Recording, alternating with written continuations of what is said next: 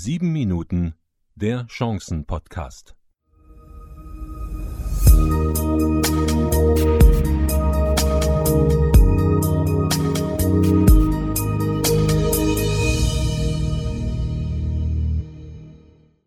Herzlich willkommen zur Ausgabe Nummer 22.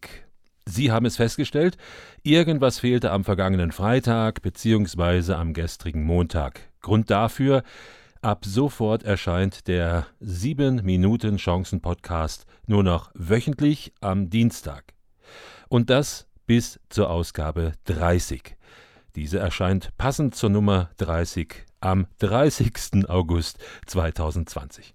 Ich habe den Eindruck, dass viele Menschen die neuen Begriffe Krise und Corona nicht mehr hören können und meines Erachtens ist auch ein Großteil der Bevölkerung langsam wieder zur Tagesordnung übergegangen, hat alles sein Für und Wider, das ist jetzt auch so meine Ansicht, und das ist auch der Grund, so langsam diesen sieben Minuten Chancen-Podcast auslaufen zu lassen. Sie können mich auf weiteren Kanälen mit Podcasts und Videoblogs weiterverfolgen. Die ganz neue Nummer heißt audiostimme.de. Hier haben Sie die Möglichkeit, einmal die Woche den Podcast Die Stimme macht's zu abonnieren und auf der Webseite www.audiostimme.de wird es in loser Folge einen Videoblog geben. Und jetzt zum ersten Thema von heute, Titel und noch einmal das Homeoffice. In einer der ersten Ausgaben vom 7 Minuten Chancen Podcast haben wir dies behandelt gehabt. Es war in den Anfangstagen und Wochen ein hochaktuelles Thema, also in den Anfangstagen und Wochen der Krise. Und nun hat sich einer unserer Leser vom Newsletter Begeisternde Rhetorik gemeldet. Herr von Leonard hat sich hingesetzt und mir mit seinen Gedanken zum Thema Homeoffice eine Steilvorlage geliefert. Seine Gedanken sind heute Thema 1 unserer heutigen Ausgabe. Und an dieser Stelle, lieber Wolfram von Leonard aus Zürich, meinen aufrichtigen Dank.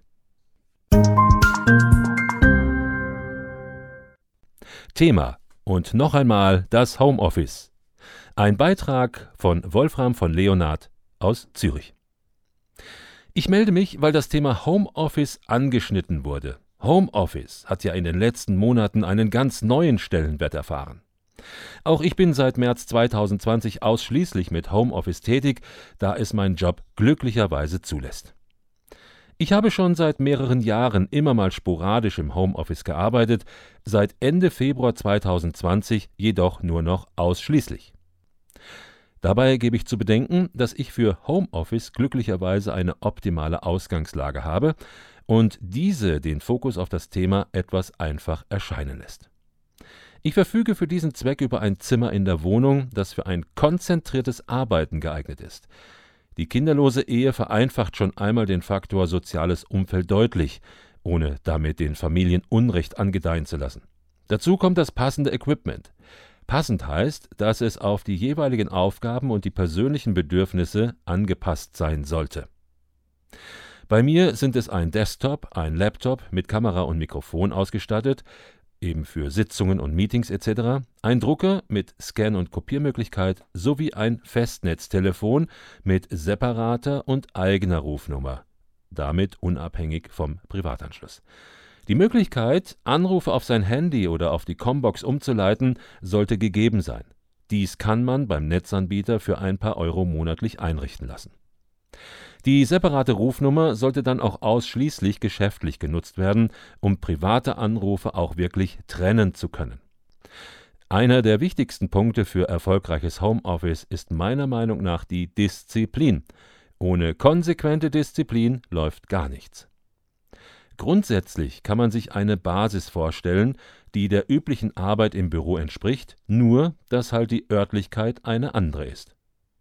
Feste Zeiten einplanen, die man nur für die Arbeit nutzt, ist das A und O, eine der Grundvoraussetzungen für ein funktionierendes Homeoffice. Hilfreich ist es zudem, wenn man Freunde, Bekannte, Familienmitglieder informiert, dass man zu bestimmten Zeiten nicht oder nur in Ausnahmefällen erreichbar ist. Es gibt noch genügend Zeit vor und nach der Arbeit. Stellen Sie den Kontakt zu Arbeitskollegen bzw. Arbeitskolleginnen sicher und sprechen Sie sich über die jeweiligen Einsatzpläne ab. Sorgen Sie dafür, dass Sie stets über genügend Arbeitsmaterial verfügen. Nichts ist ärgerlicher, als wenn im entscheidenden Moment die Druckerfarbe ausgeht oder Papier fehlt etc. Ganz wichtig, sprechen Sie nach der bisher ungewohnten Homeoffice-Arbeit mit Ihrem Arbeitgeber über Ihre Erfahrungen, Wünsche, möglichen Unterstützungen durch den Arbeitgeber. Dies gibt Ihnen Sicherheit und der Arbeitgeber kann sich auf künftige Homeoffice-Einsätze vielleicht besser einstellen. Wenn man diese einfachen Regeln einhält, sollte ein reibungsloser Arbeitsablauf im Homeoffice möglich sein. Die Vorteile liegen auf der Hand. Man kann sich den mitunter langen Arbeitsweg sparen. Man kann sich die Arbeitszeiten nach Möglichkeit selber einteilen. Man kann sich im Bedarfsfall auch mal um kleine Kinder und oder die Haustiere kümmern. Nachteil: Der soziale Kontakt kann sich in einzelnen Fällen etwas verändern, zeitlich und räumlich. Faktoren, die für zu viel Ablenkung sorgen können: Zu wenig Disziplin, zum Beispiel die Aufschieberitis, inkonsequente Arbeitszeiten, grundsätzliche Arbeitslust. Direkte Zusammenarbeit vor Ort im Büro ist nicht möglich. Unter der Berücksichtigung der Erfahrungsfaktoren kann ich nicht ausschließen, den einen oder anderen Punkt unerwähnt gelassen zu haben. Ich hoffe, damit einen brauchbaren Beitrag zum Thema Homeoffice geliefert zu haben und freue mich über allfällige weitere Anregungen. Soweit das Thema und noch einmal das Homeoffice. Wir machen weiter mit dem Tipp Krisen sind Chancen und da geht es heute um die Finanzen. Krisen haben etwas mit Finanzen zu tun? Teilweise schon. Zumindest geben Krisenzeiten die Möglichkeit, über relevante Themen wie Finanzen, Gesundheit, Zukunft und anderes mehr nachzudenken. Heute also einige Gedanken zu den Finanzen aus meinen Krisenzeiten. Erstens Übersicht. Als ich vor knapp acht Jahren in meine wirtschaftliche Krise reingerutscht bin, bestand die erste Aktivität darin, mir einen Überblick zu verschaffen. Was kommt rein an Geld? Welche Beträge verlassen mich wieder? Diese Übersicht verschaffte mir ein gewisses Maß an Sicherheit. Zweitens Sparen. Welche Ausgaben kann ich mir sparen? Wo muss ich Zahlungen einstellen? Was kündigen? Wo besteht die Möglichkeit, mit Zahlungen zu pausieren? Das war für mich die geniale Hilfestellung, ein kleines, aber sicheres Finanzpolster zu schaffen. Drittens Budget klarzustellen, welche Geldmittel ich ab sofort in welcher Höhe für welchen Zweck einsetzen kann und darf. Ganz besonders relevant für das Unternehmen. Dabei hat mir eine nette Dame geholfen, die Budgetplanung aufzusetzen. Gerne vermittle ich Ihnen den Kontakt zu dieser Expertin in Sachen Budget. Viertens auf Tastendruck. Um die Finanzgeschichte so voranzutreiben, dass ich auf Knopfdruck sehe, welches Geld wohin fließt, das schafft die perfekte Excel-Tabelle von Stefan Kaiser.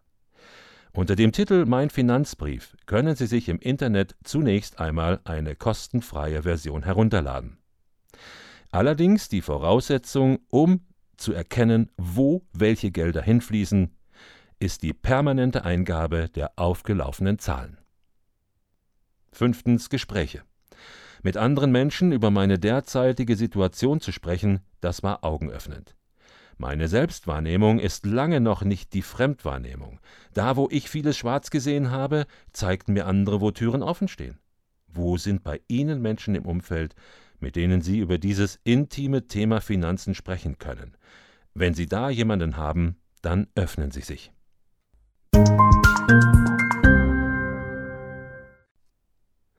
Auch heute möchte ich mich ganz herzlich bedanken, dass Sie bei der Ausgabe 22 dabei gewesen sind. Wir hören uns wieder in einer Woche am 14. Juli 2020 und bis dahin wünsche ich Ihnen eine gute, gute Zeit.